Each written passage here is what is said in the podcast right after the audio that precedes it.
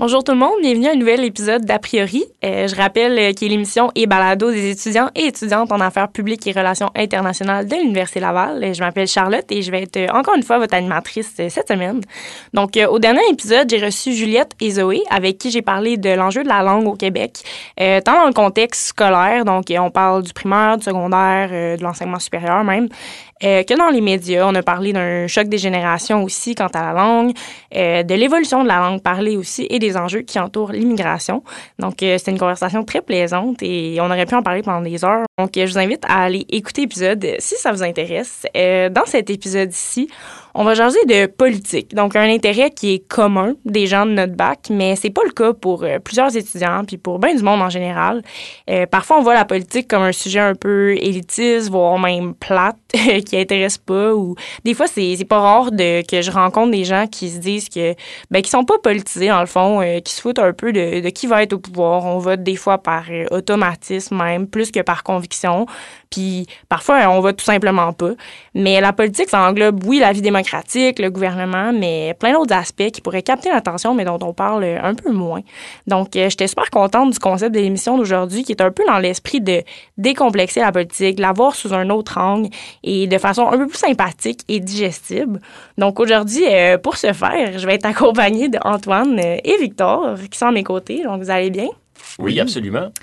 Cool. Ben, j'aurais le goût de, vous dire, ben, dans le fond, vous, vous êtes genre deux biaprices qui ont un parcours quand même distinct et impressionnant. J'ai le goût de dire euh, le mot impressionnant euh, parce que vous avez des expériences qui sont très terrain euh, à ce qui a trait à notre programme, dans le fond, que ce soit le journaliste pour toi, Antoine, ou la politique active pour toi, Victor. Donc, je vous inviterai comme à partager votre parcours jusqu'à présent, tant au niveau académique, professionnel, si le cœur vous en dit.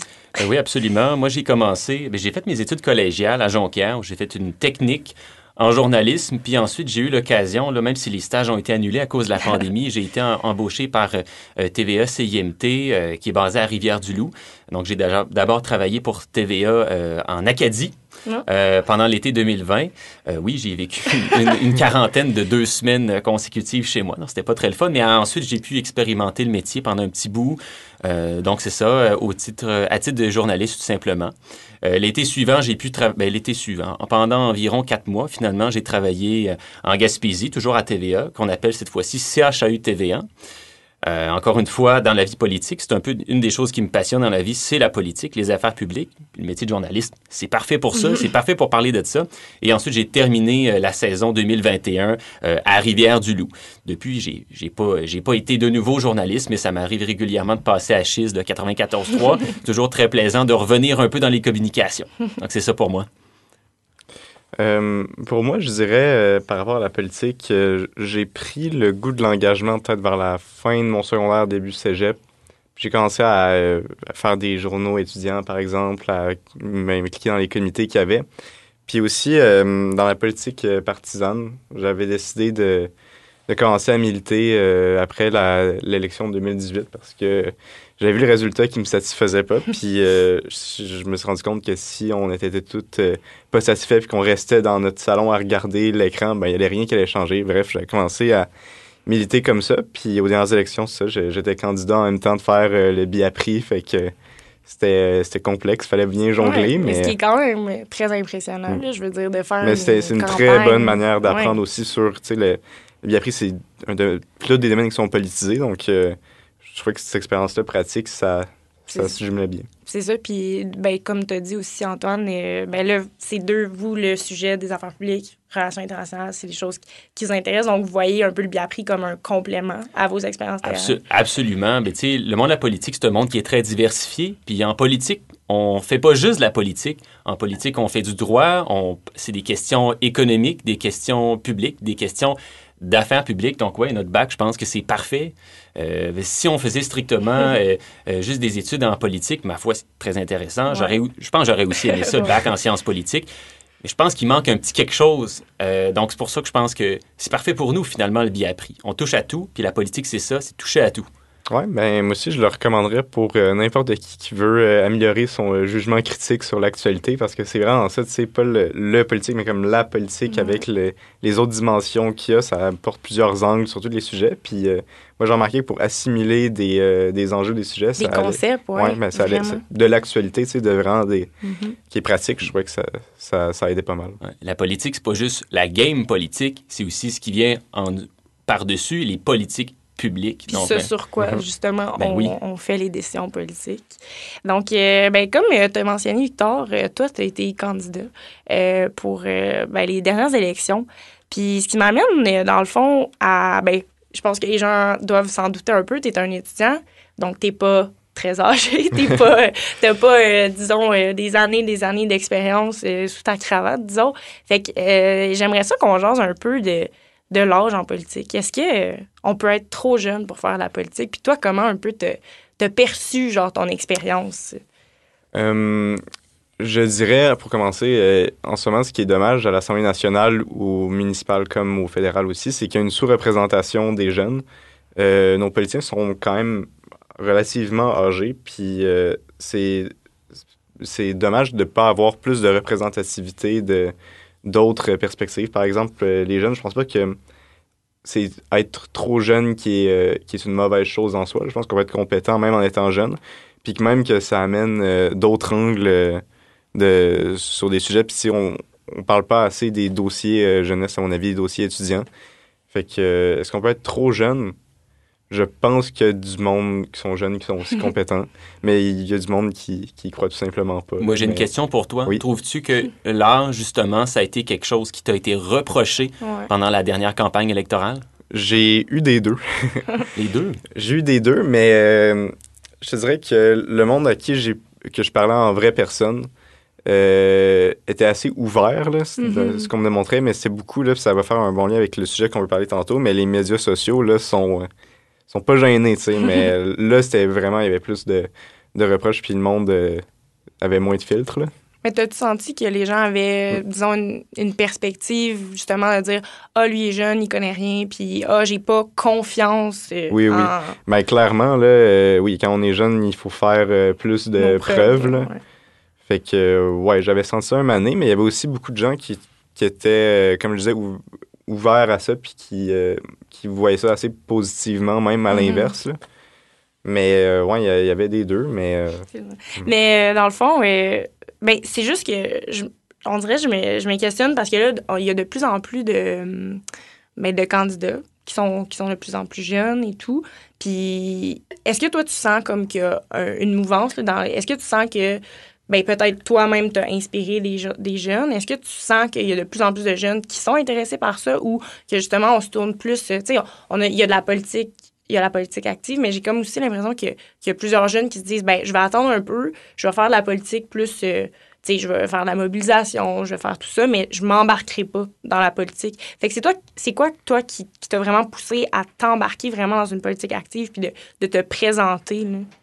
Ben, plus personnellement, moi, c'était. euh, ça faisait longtemps que je militais dans, mon parti politique.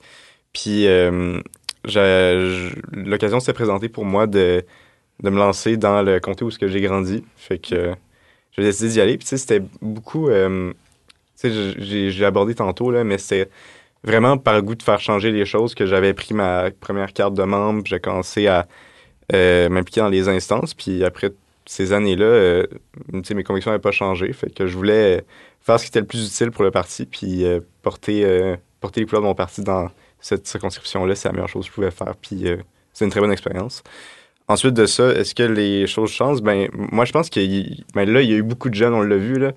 Entre autres, dans mon parti, où qu'il y avait la moyenne d'âge la plus basse des candidats. Hmm. Puis il y en avait dans d'autres partis aussi, dans toutes les dans plusieurs comtés. Là, puis pareil pour le prochain sujet qu'on va parler. Euh, moi, j'ai une petite question pour toi. Avec le vieillissement de la population, on peut avoir l'impression que les partis vont tenter d'avoir des candidats qui reflètent généralement davantage la population qu'ils souhaitent représenter. Euh, Est-ce que ça se pourrait que, dans le fond, euh, les partis fassent un certain tri Donc, essayer de trouver des candidats qui sont davantage de l'âge de leurs électeurs, puis dans certains comtés, euh, les, les, les, électeurs, c'est davantage des familles ou des gens à la retraite, par exemple. Penses-tu penses qu'il y a un certain tri qui se fait, puis qu'au final, c'est pas juste le manque de mobilisation des jeunes qui fait qu'il peut avoir moins de jeunes en politique que ça, ça pourrait l'être, mais plus parce qu'il il y a un tri qui, qui, qui part d'en haut, finalement? Euh, à savoir si éventuellement, je, je pense pas que les... Les politiciens vont. La moyenne d'âge politicien va devenir plus vieille. Je pense que les gens sont quand même euh, ouverts. Puis même, je dirais l'inverse, qu'ils sont de plus en plus ouverts à ce qu'il y ait du monde qui euh, viennent de partout, qui sont rendus à toutes sortes d'endroits dans leur vie. Mais euh, ouais, ben, on, le, on le vu dans les élections, on l'a vu aussi avant au municipal, là, où que ça commence. Il y a eu beaucoup oui. de, ouais, c'est vrai, de, de, Une vague dans la politique municipale de jeunes. On pense à Laval, on pense à Longueuil également. Là. Ouais, Gatineau, mais je... elle n'a pas été élue, mais... mais ouais. ouais. Mais ouais, je pense... Euh, je pense qu'à l'inverse, je pense, je pense pas que les gens euh, vont voter nécessairement juste pour euh, du monde qui euh, sont peut-être plus proches de où ils sont rendus dans leur vie, tu sais, mais euh, c'est parce qu'on parlait du vieillissement de la population, mais euh, j'ai l'impression qu'on va plus vers euh, une meilleure représentativité des jeunes en politique. Puis généralement, de toute façon, les députés, c'est des gens qui viennent de toutes sortes de professions. C'est pas juste des médecins puis des avocats. Il y a des professeurs qui se lancent en politique pour devenir députés. Il y a des journalistes aussi mm -hmm. qui se présentent en politique pour devenir députés. On l'a vu euh, bref, il y a des gens de toutes les professions qui viennent du secteur de la santé, etc. Puis souvent, ces gens-là, qui euh, auparavant n'avaient pas un, nécessairement un intérêt particulier pour la politique, moi, de mon point de vue, ces gens-là sont pas mieux placés pour avoir de l'expérience ou des connaissances ou des idées en politique qu'un jeune qui, depuis euh, son adolescence, a de l'intérêt pour le militantisme, pour la politique, depuis le cégep également à l'université, puis qui a décidé de se lancer là-dedans par intérêt. Moi, ces gens-là, je les place euh, sur le même, euh, au même niveau. C'est-à-dire qu'il y en a qui, oui, ont une expérience de vie, une expérience d'adulte, de marché du travail, sont plus vieux, mais en même temps, ils ont, ils ont moins creusé dans la politique quand ils étaient plus jeunes, vis-à-vis -vis des jeunes qui ont moins d'expérience dans la vie active, mais par contre, ça fait des années qu'ils s'intéressent aux enjeux puis aux politiques publiques. Pour moi, ces gens-là sont sur le même pied d'égalité. Puis effectivement, euh, probablement que le public, il fait pas vraiment trop la différence rendue là. Peut-être que c'est un effet d'image. J'ai pas d'études à sortir nécessairement pour dire que euh, quand les, candidats sont plus vieux, que ça a un impact sur le vote nécessairement. Euh, mais bref, dans mon estime à moi, pour moi, ça, ça s'équivaut, même que même qu'un jeune qui a beaucoup d'intérêt pour la politique dans la vingtaine, euh, ça vaut même probablement, probablement plus que quelqu'un qui a décidé de se lancer là-dedans de façon ponctuelle. Bref. J'ai aussi l'impression que, ben, d'une certaine façon, comme oui, les jeunes qui se lancent en politique, ben, représentent aussi tu sais, les nouveaux sujets là, qui sont les sujets de l'heure, je veux dire, le changement climatique, c'est l'exemple, disons, très évident, là, que les jeunes vont porter le message puis vont vouloir en parler. Mais j'ai quand même l'impression que c'est ça. Moi, la jeunesse en politique, je la vois justement, comme Antoine disait, c'est, je la vois pas comme négative parce que justement, c'est des gens qui sont informés puis qui veulent pousser pour leurs convictions, comme n'importe quel politicien. C'est juste que des fois, on va juste pousser pour des, des, enjeux qui sont soit nouveaux, soit qui on a, dont on n'a jamais parlé ou qu'on a passé sous le silence. Fait que je pense que la perspective, la, la, de, on voit que c'est des jeunes, c'est des jeunes, oui, mais comme ça change quoi? sais, parce que, ah, ouais. Mais... de toute façon, il n'y a pas de CV pour aller en politique. Ouais, c'est ça. Quand tu rentres mm -hmm. là-dedans, euh, ce que j'ai entendu différents députés dire, là, dans le cadre d'ailleurs de mes cours de sciences politiques, ou dans mon travail, quand tu parles à des députés qui sont très, très récents dans le métier, euh, ce qu'ils disent, c'est qu'il n'y a, y a, pas de code de conduite. Ben oui, d'une certaine façon, mais bref, il n'y a pas de, il a pas de manuel d'instruction pour te dire comment ça fonctionne. Euh, tu nages ou tu coules, si on veut. Il euh, y a beaucoup d'informations que tu dois apprendre, à, que tu dois digérer quand tu te lances en politique, surtout à partir du moment où est-ce que tu es élu.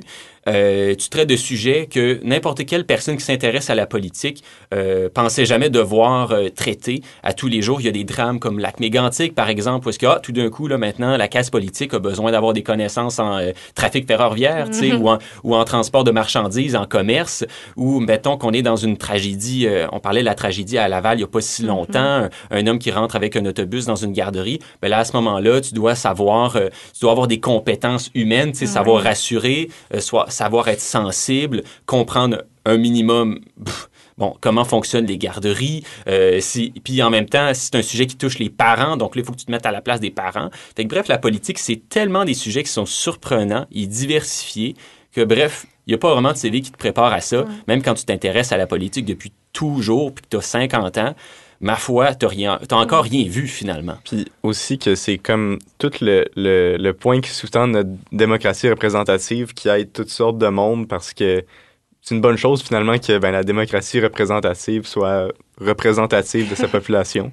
Puis euh, ça, comme tu dis, ça, ça amène toutes sortes. Euh, c'est bien qu'on n'ait pas de, de, politiciens. Ben oui, il y a des politiciens de carrière, mais c'est le fun que la majorité des députés, c'est pas des gens qui. Je m'en vais en politique pour euh, y effectuer une carrière de long terme.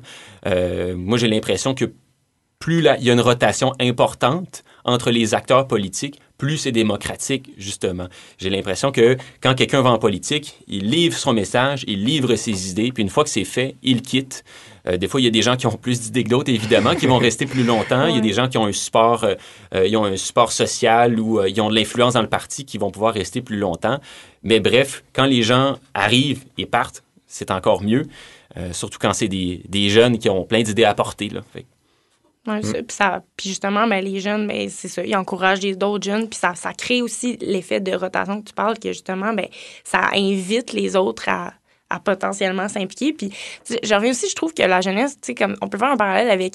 Il y a comme un argument euh, que moi, j'ai entendu de certains de mes profs qui disent que pour être un bon politicien, il faut pas que tu sois un. Est-ce le bon mot technocrate, c'est ça? Un bureaucrate. Euh, ben, ouais, mais quelqu'un qui est ultra spécialisé. Comme par exemple, pourquoi on mettre, on devrait pas, moi j'ai entendu souvent, on devrait pas mettre un médecin au poste de ministre de la Santé. Parce que c'est quelqu'un qui va avoir une perspective trop trop. Euh, Il y a un conflit d'intérêt aussi. C'est ça, trop, mais trop personnel du fait que tu vois pas l'ensemble de, l'enjeu tout ça.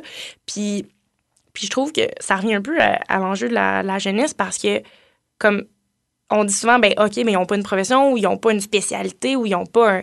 Mais, mais ça change quoi? Parce que vous avez comme un, voyons, une vision, une, vision de la vie qui est différente, qui apporte comme. qui est une différente, c'est ça, qui, qui, a une différente perspective. Fait que moi, je trouve ça, je trouve ça super intéressant.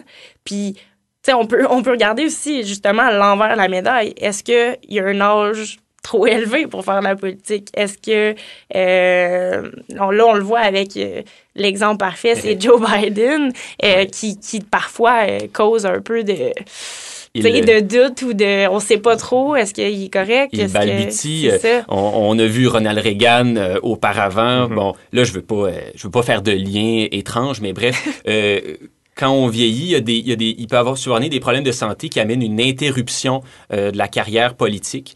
Euh, ça, ça a survenu dans Ronald Reagan, là, qui avait de l'Alzheimer. Euh, il y a d'autres gens qui s'appellent des, des, problèmes de santé davantage physiques, la douleur au dos.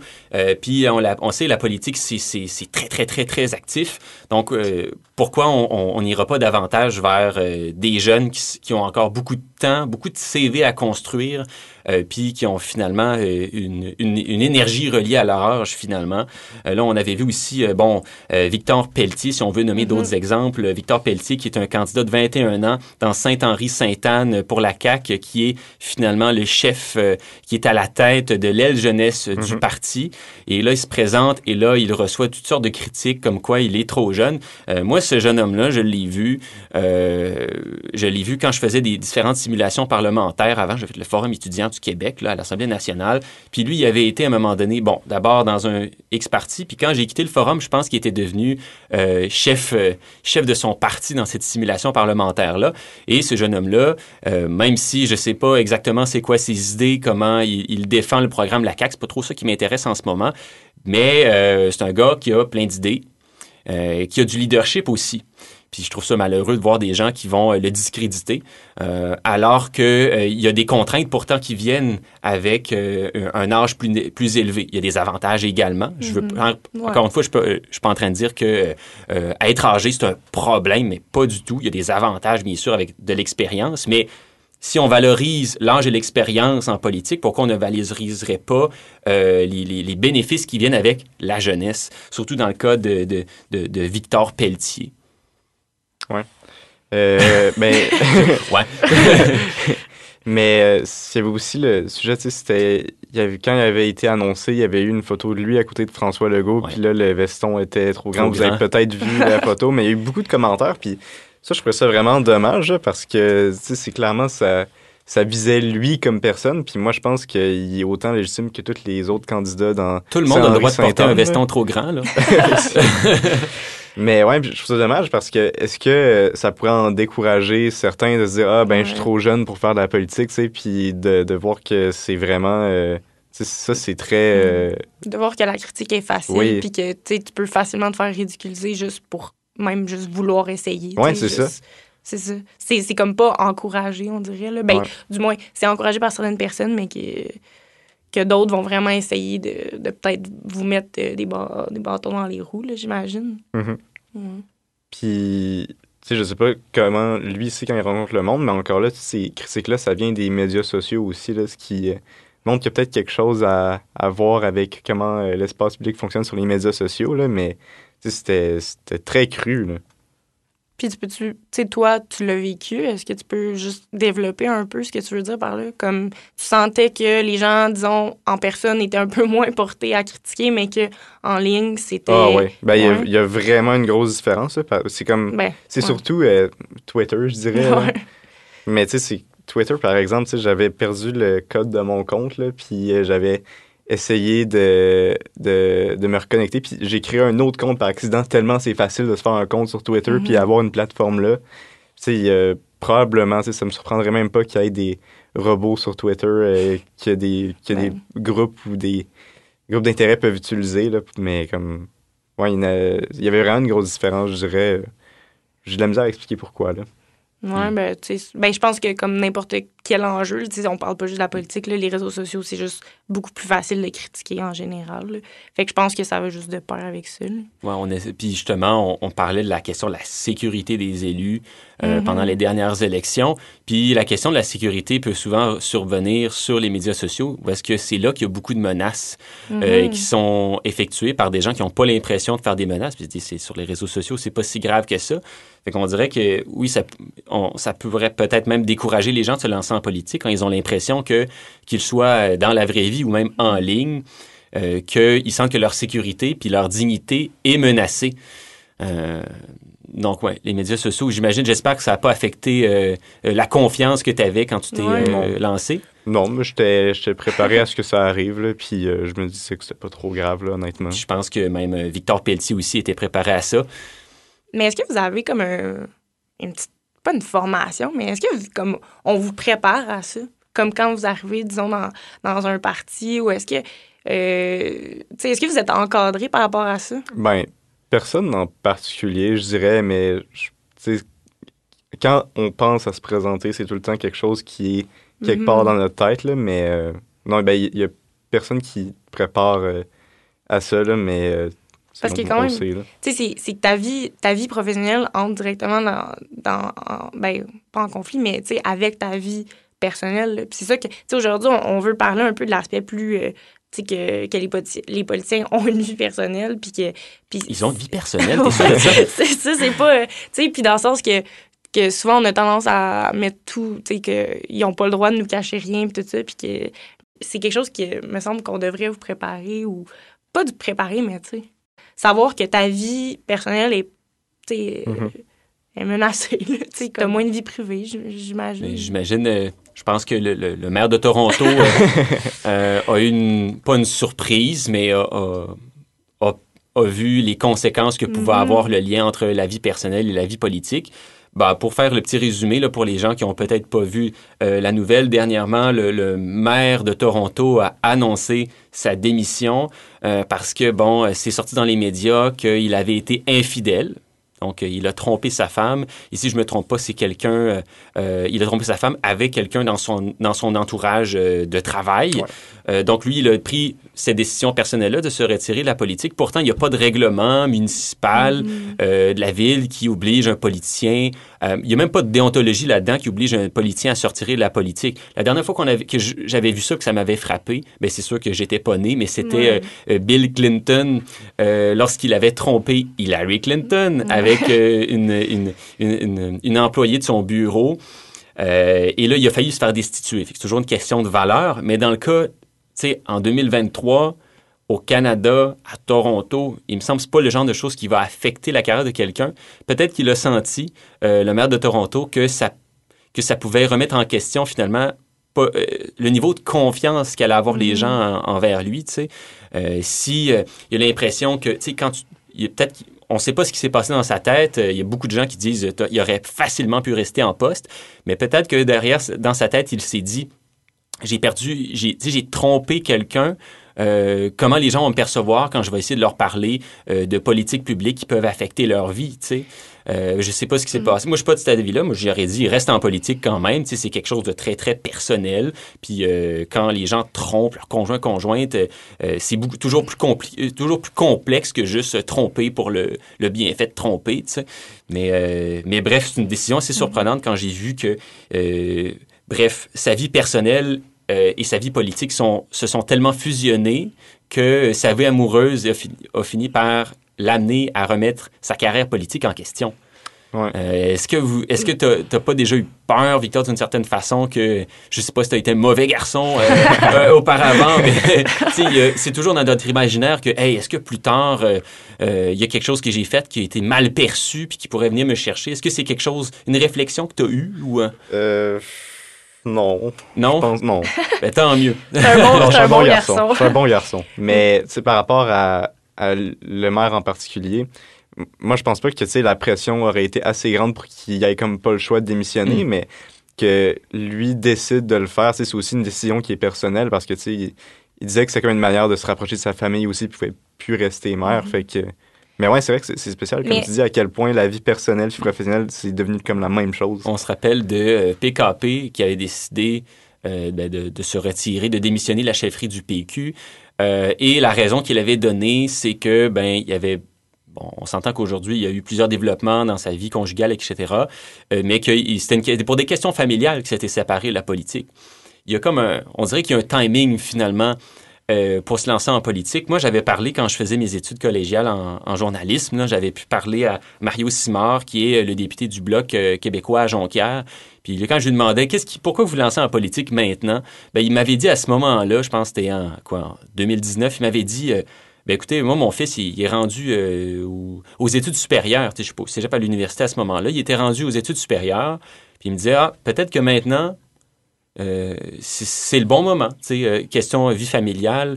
Euh, moi, je, je suis pas sûr, je sais pas si je envie dans 20 ans de faire de la politique. On verra rendu là. Mais mettons là, je pense que je vais avoir une réflexion à avoir sur où est-ce que mon entourage en est, pas juste où est-ce que j'en suis, mais où est-ce que mon entourage en est. Puis on dirait que c'est une réflexion que tout politicien finit par avoir. la frontière entre sa carrière et sa vie personnelle. Mais parce que j'ai quand même j'ai comme l'impression que justement quand tu décides de te lancer en politique, ben automatiquement tu sais, que ça va venir avec le fait que bon ta vie privée va être un peu moins privée mettons, mais j'ai comme l'impression que aussi c'est qu'il y a énormément de gens qui votent euh, de façon tu sais très selon leur boussole morale. là. Mm. Fait que j'ai l'impression que quand un candidat fait un, un acte sais, comme on parlait d'infidélité tantôt, ou, tu sais, n'importe quel acte de la sorte, j'ai l'impression que automatiquement, il perd des, un électorat parce que ces gens-là sont comme, ah ben moi, je ferais jamais ça. Mm. Et donc, je veux pas quelqu'un qui ferait ça pour me représenter.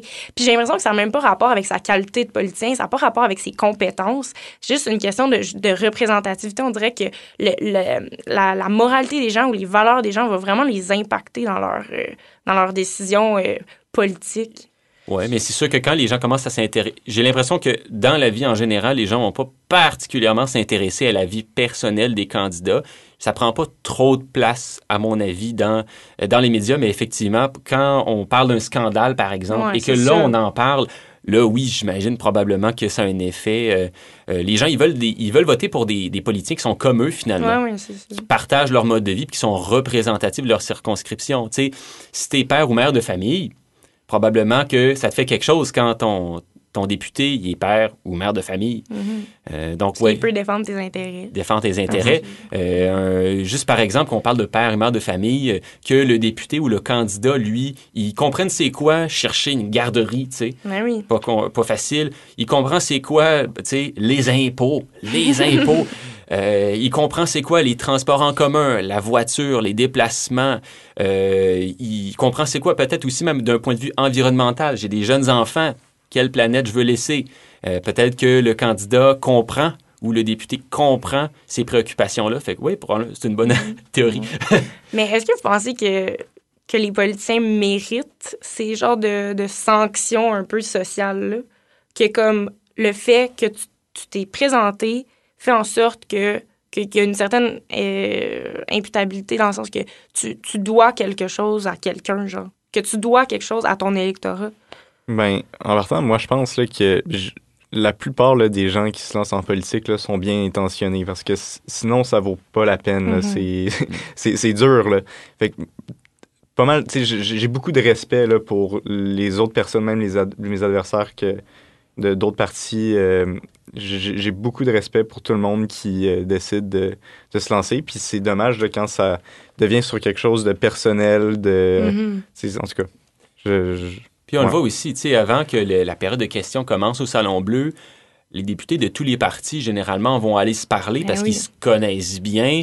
Euh, C'est des grands chums. C'est des grands chums, c'est ça Ah l'affaire. C'est des grands Ouais. chums. Puis euh, à un moment donné, encore une fois, je faisais une simulation parlementaire. Puis c'était François Paradis qui venait un peu... euh, euh, on mangeait euh, au restaurant de l'Assemblée nationale. Puis là, il venait finalement faire un discours. Puis là, on le voyait. Il y avait différents députés qui avaient été invités pour se joindre. parce que C'était intercollégial. Fait qu'il y avait des cégeps euh, qui étaient là. Puis nous, on avait notre député à ce moment-là qui était Sylvain Godreau. Moi, j'étais au cégep de Jonquière, délégation du cégep de Jonquière. Donc, Sylvain Godreau était là.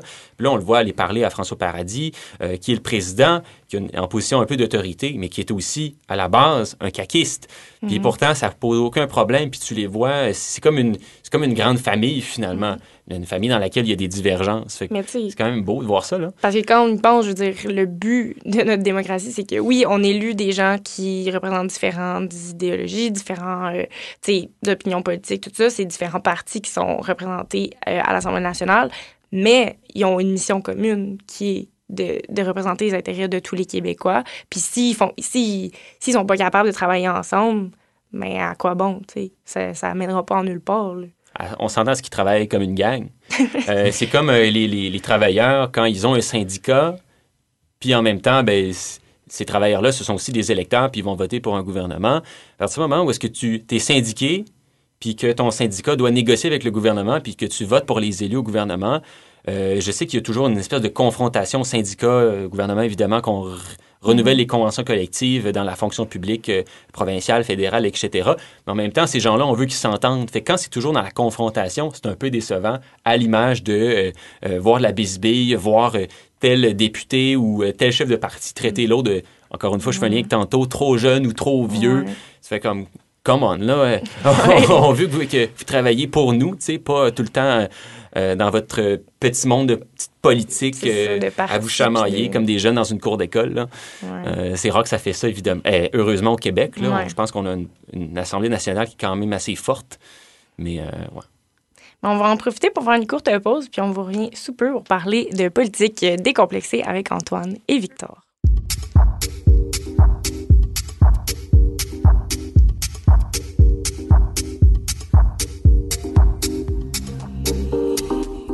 Vous êtes de retour euh, à l'écoute d'A priori, l'émission et podcast des étudiants et étudiantes en affaires publiques et relations internationales de l'Université Laval. Je suis toujours accompagnée de Antoine et Victor. Et euh, puis, dans le fond, là, on parlait justement de tout ce qui entoure ben, la vie plus personnelle euh, des politiciens.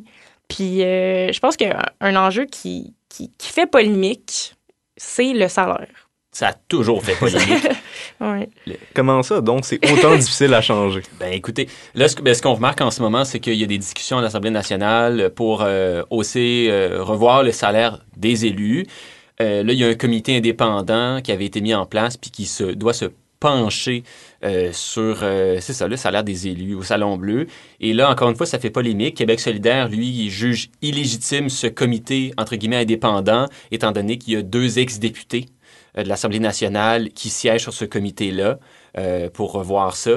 Euh, donc, bref. Et là, ça crée un petit peu euh, de, la, la- de la dissonance. Il y a des gens pour qui, euh, euh, pour qui c'est extrêmement difficile, extrêmement tabou de parler du salaire des élus.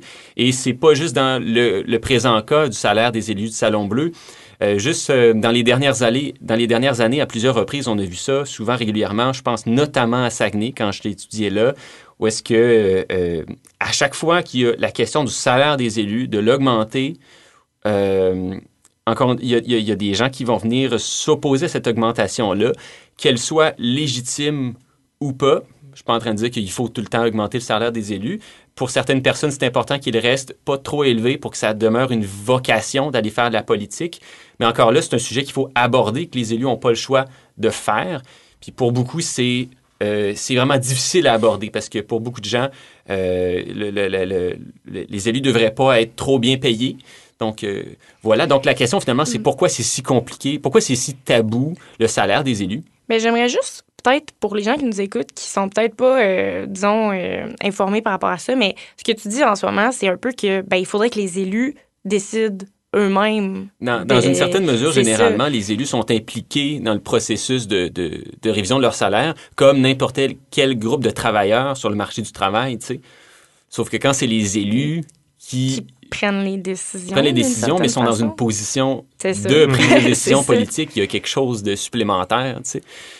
Mais, mais dans le fond, ce que, ce que tu abordais, c'est que, ben, C'est que les élus sont chargés de, de, de veiller au bien-être de Ouais, la société, le bien-être social, etc. Il y a toujours une- le- le- un débat fréquent en politique, c'est où c'est qu'on met l'argent.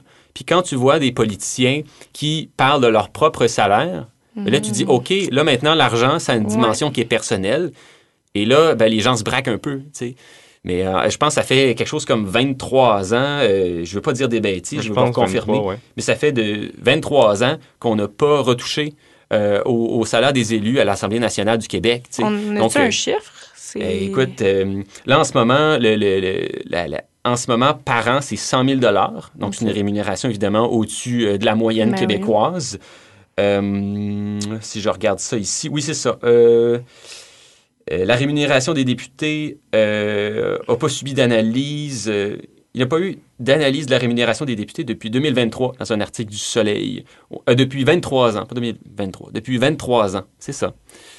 Donc, euh, Mais il f- on disait, tu sais, euh, il y a des gens qui pensent qu'il faut pas que ce soit trop élevé pour que ça reste une vocation. Mm-hmm. Mais il y a aussi des gens qui pensent que ça devrait être plus élevé pour comme euh, être plus à l'abri de la corruption, par exemple. Euh, il y avait aussi, le- il y a un cas qui nous vient de, de Longueuil, tu sais, le- on disait un député fait 100 000. Le maire de Longueuil, pendant longtemps, faisait quelque chose comme 250 000, je pense, à cause qu'il y avait eu un, un antécédent de, comme de, de conflit d'intérêts, si je me souviens bien, je, je sais plus exactement, mais on s'achète la paix avec un bon salaire, finalement. puis là, ça, finalement, la nouvelle mairesse Catherine Fournier l'a baissé, là, mais c'est spécial parce que le maire de Longueuil faisait comme plus que le premier ministre du Québec. Sauf qu'en même temps, tu sais, si tu as des gens qui. Tu sais, on parle de. On veut éviter la corruption euh, avec un salaire peut-être plus élevé. Ben, on peut se dire que c'est un peu l'inverse. Tu sais, si les, les gens qui vont en politique, ils vont sans que ce soit un salaire exorbitant, ben, c'est probablement pas des gens qui sont toujours portés vers l'appât du gain, tu sais. Ouais. Euh, donc, il y a- il y, a comme un paradoxe là-dedans où est-ce que si c'est le bas, le sal, ben, pas le bas salaire, mais le salaire plus bas que ça pourrait être, fait justement qu'il y a une sélection où est-ce que finalement les députés qui vont être élus ou bien les candidats qui vont aller en politique vont pas nécessairement être des gens qui vont chercher à être trop bien payés. Puis qui c'est aussi, tu sais, c'est plus euh, qui ont des intentions plus altruistes que, que justement d'aller en politique. Parce que oui, je pense qu'il y a certaines personnes qui vont en politique pour, euh, tu sais, le, le, voyons, le- la célébrité, tu sais, un peu. Wow. Il y a- il y a- non, mais je pense que oui. Moi, je pense qu'il y a des gens qui, qui sont là pour, de façon beaucoup plus personnelle, avec des intérêts de vouloir, tu sais, être la, une tête d'affiche.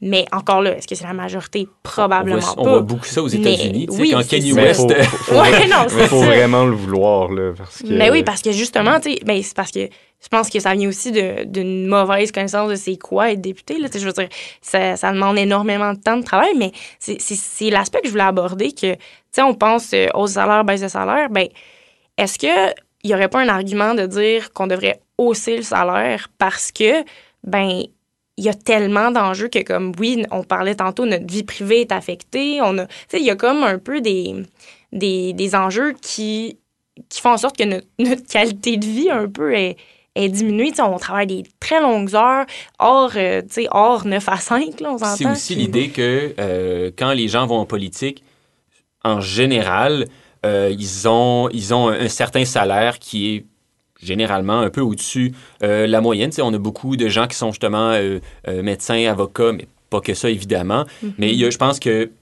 il y a une moyenne salariale des politiciens quand on parle de leur salaire en dehors de la politique qui est un peu plus élevée que la moyenne des Québécois. Puis le fait d'aller en politique puis de gagner maintenant 100 000 par année comme député, le problème, c'est que si ça, il y a un trop gros décalage avec le salaire qu'ils avaient avant d'aller en Mhm. politique, euh, ben ça peut avoir un impact financier dans leur vie personnelle. Tu sais, Euh, si la personne a gagné, euh, je sais pas moi, 100, euh, 125 000 par année auparavant, quand il n'était pas député, puis là il gagne seulement 100 000. euh, ben là, ça a des répercussions sur euh, son logement, où est-ce qu'il vit, euh, euh, Sa famille. sa famille, tu sais, puis pas juste une question de ah, est-ce qu'il ce qu'il faut pour répondre à ses besoins? C'est pas ça la question, c'est de dire quand il y a un décalage entre, ce que tu, fais- entre le salaire que tu avais avant puis le salaire que tu as maintenant, ça crée des changements. Est-ce que je dois changer de maison? Euh, Est-ce que je dois changer d'appartement? Est-ce que je dois euh, revoir mon hypothèque, et- etc. Fait que ça change les habitudes de vie aussi. Puis s'il y a un trop gros décalage, ben finalement, ça décourage les gens d'aller en politique. Euh, Je sais pas si je dis, euh, j'espère que je dis pas n'importe quoi, mais quand on parlait justement de la sécurité des élus pendant les dernières élections, euh, on- j'avais entendu ça à un moment donné, comme quoi il y avait peut-être un, un- un peu moins de, de- de- de candidats dans les courses à l'investiture, dans les circonscriptions. Moins de gens se bousculent pour Mhm. être devenir euh, pour devenir député ou avant ça devenir candidat dans un comté. Souvent, c'est euh, quelqu'un se présente pour être candidat, il y a une personne, le parti l'a trouvé et that's it, t'es candidat. Il n'y a pas de course euh, entre deux, trois euh, individus, tu sais. Euh, bon, peut-être que c'est moins fréquent qu'avant, mais c'est aussi pour une raison, peut-être. On sait pas. Mais ça viendrait pas du fait que comme le juste le les responsabilités puis les tâches puis tout ça sont de plus en plus mis au mis de l'avant puis on sait de plus en plus qu'est-ce que ça prend pour être en politique puis les sacrifices qu'on fait aussi. J'ai quand même l'impression que il y a peut-être des gens qui s'en allaient en politique euh, de façon très idéaliste, de façon tu sais comme je veux changer les choses, je veux je veux je veux faire ben, je veux faire le bien, mais qu'on oublie tu sais l'envers de la médaille qui est que ben ça prend du temps puis c'est c'est parfois il faut faire des sacrifices qui sont que pas tout le monde peut accepter là, j'ai l'impression. Il y a aussi un, un enjeu de salaire à double vitesse parce que euh, je vais aller regarder quand on va continuer à parler là-dessus, mais il me semble bien que euh, les, les députés euh, du gouvernement, ben, les députés fédéraux sont mieux payés que les députés provinciaux. Je Mm. peux aller, pendant que vous parlez, je me trompe ça. pas, là. c'est, je pense, quelque chose comme 200 000 Ouais, quelque chose de au même. hein. fédéral. Dans- Comme tu parles 100 Comme 000 et député 200 000, fédéral. c'est pas 200 000 de différence. Non, C'est ça, ça, ok. 100 000 et 200 000. OK. ce que je pense. Là. J'espère que je dis pas n'importe quoi. Moi, je vais aller regarder ça. Pour- bon, pour commencer, tous les députés élus à la Chambre des communes ont droit à une indemnité de session de base qui s'élève à euh, 178 900 par an. C'est ce que je trouve en premier. Euh, fait que là, en effet, le salaire supplémentaire euh, du rôle de premier ministre s'élève à ce qu'on vient de dire, ce qui Mhm. double l'indemnité de base et rapporte un revenu de 357 800 pour le, futur, pour le premier ministre, finalement. Euh, et là, les, les- pour ce qui est des ministres, ils ont d'autres genres d'indemnités, puis là, ça peut Mhm. augmenter là, dans les euh, 250 000 et plus. là. Donc, il y, a, il y une distinction, évidemment. Mhm. Je pense qu'il y a aussi Les une rôles, distinction au euh, Québec. là. Euh, J'ose croire là, que le premier ministre Ouais. est un peu mieux payé. là. Même les, les Euh. juste les fonctions parlementaires, les whips, euh, les Ouais. leaders, ils ont des indemnités Leaders. aussi. Leader. Leader, on Euh, est à Québec. les leaders. Et, Mais- euh, Mais justement, il y avait un autre sujet au fédéral euh, qu'on voulait parler. Donc, euh, il y avait un, un article qui était sorti, en fait, euh, d'une euh, députée du Québec libérale euh, qui avait euh, été un peu euh, reprochée là, de, de- sur beaucoup d'aspects de, de déontologie, comme d'être euh, moins dans sa circonscription. Était partie très, très longtemps, puis les gens la voyaient plus dans sa circonscription à Montréal. Euh, on parle d'Emmanuela Lambropoulos, Oui. hein, qui avait euh, créé un- une espèce de, de controverse parce qu'elle avait été reprochée d'avoir créé de la désinformation Aussi, oui, par rapport à autour de la langue. question de la loi 96. Et là, tu t'enlignes vers ça, une autre controverse encore?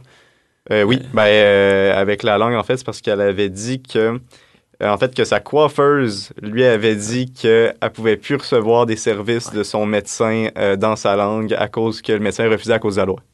Ce qui est faux, là. La, la loi prévoit pas ça. Puis, c'est. je- OK, elle, elle avait dit ça. Ouais, elle avait dit que sa coiffeuse lui avait dit qu'elle pouvait plus recevoir euh, les services de son médecin en anglais, alors que, que c'est tout simplement faux, là.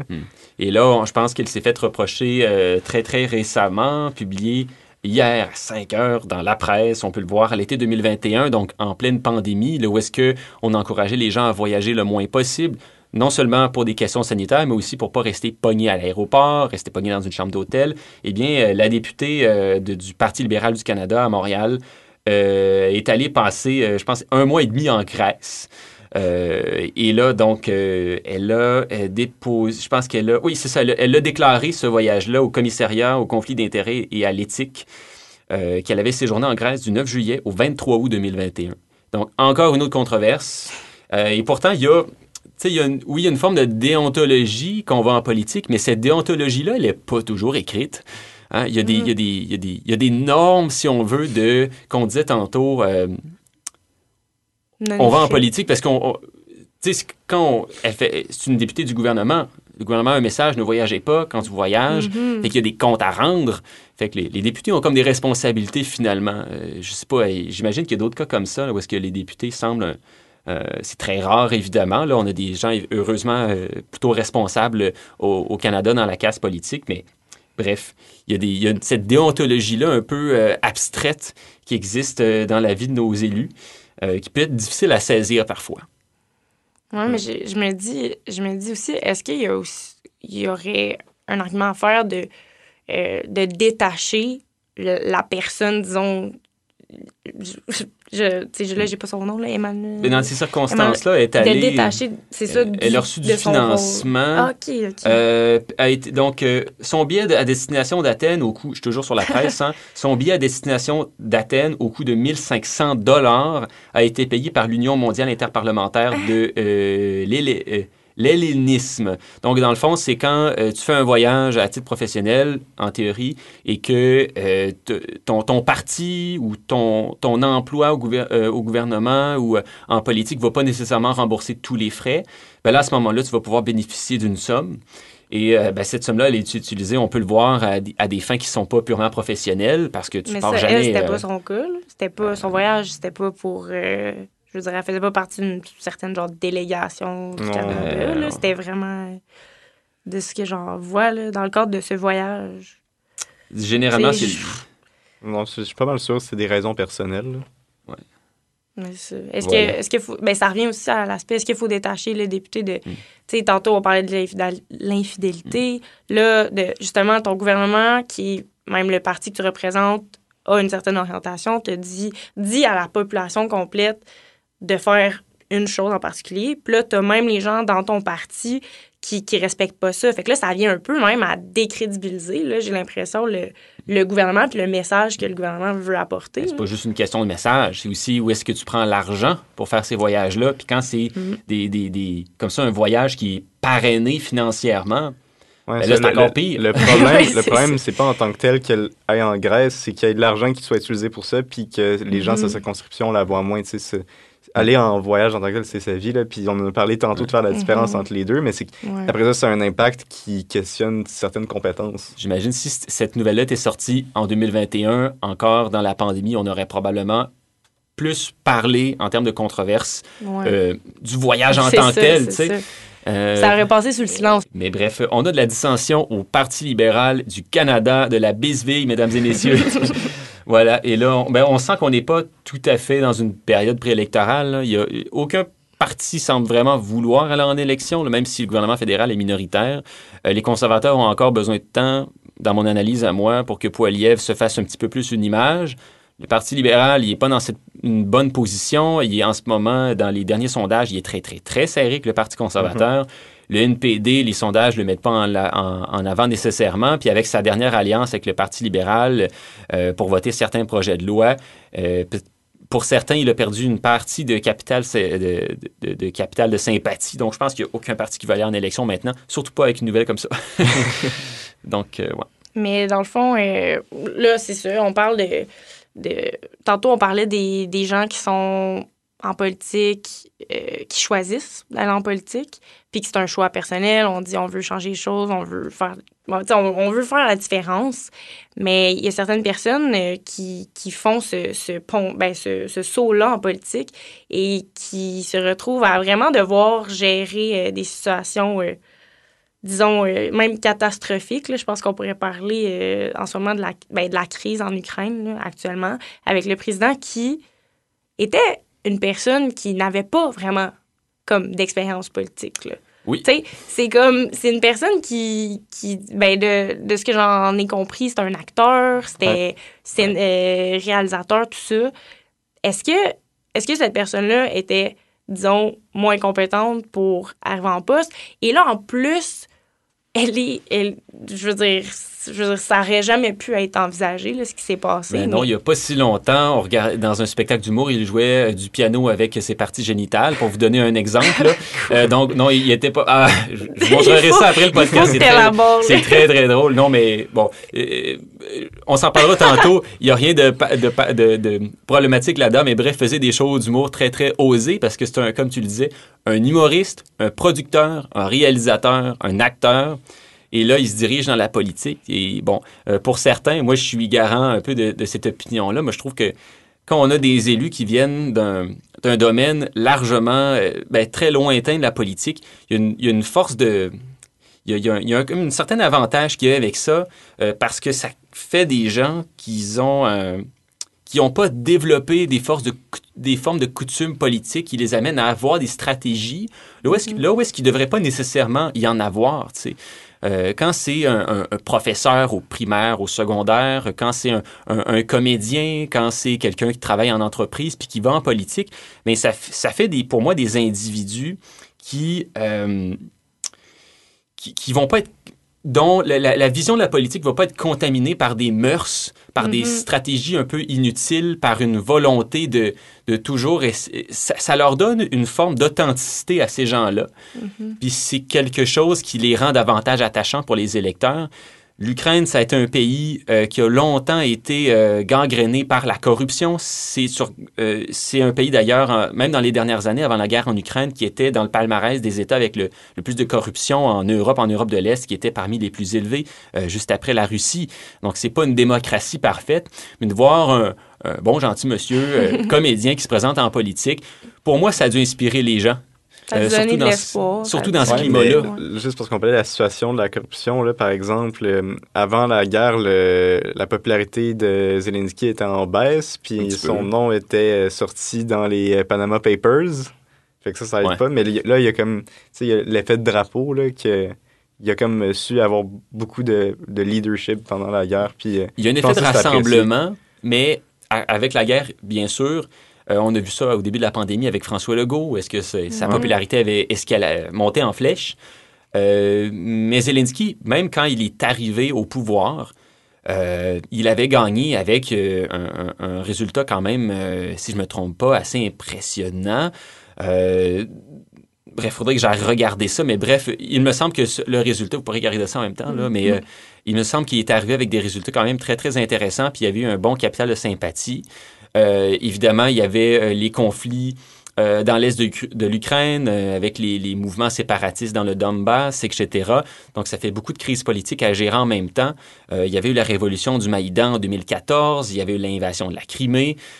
Donc oui, quand tu arrives en politique après ça, ça doit être difficile d'escalader dans l'opinion publique.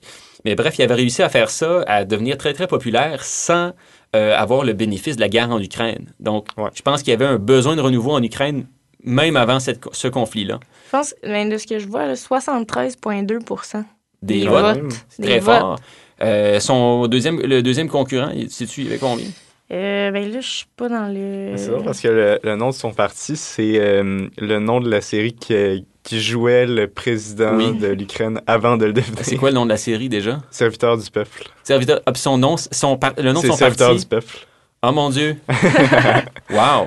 Bon, ben, ça lui, avait, ça lui avait donné une, une- un capital de sympathie d'avoir joué dans cette série-là. hein. Il a un peu colporté l'image euh, présidentielle qu'il avait dans cette série-là, puis il l'a amené dans la scène politique. C'est ce qu'on pouvait constater. Écouté, là, je parle beaucoup comme si j'étais un expert, mais j'ai écouté beaucoup, beaucoup de documentaires puis de reportages sur le contexte politique en Ukraine parce que ça m'intéressait beaucoup.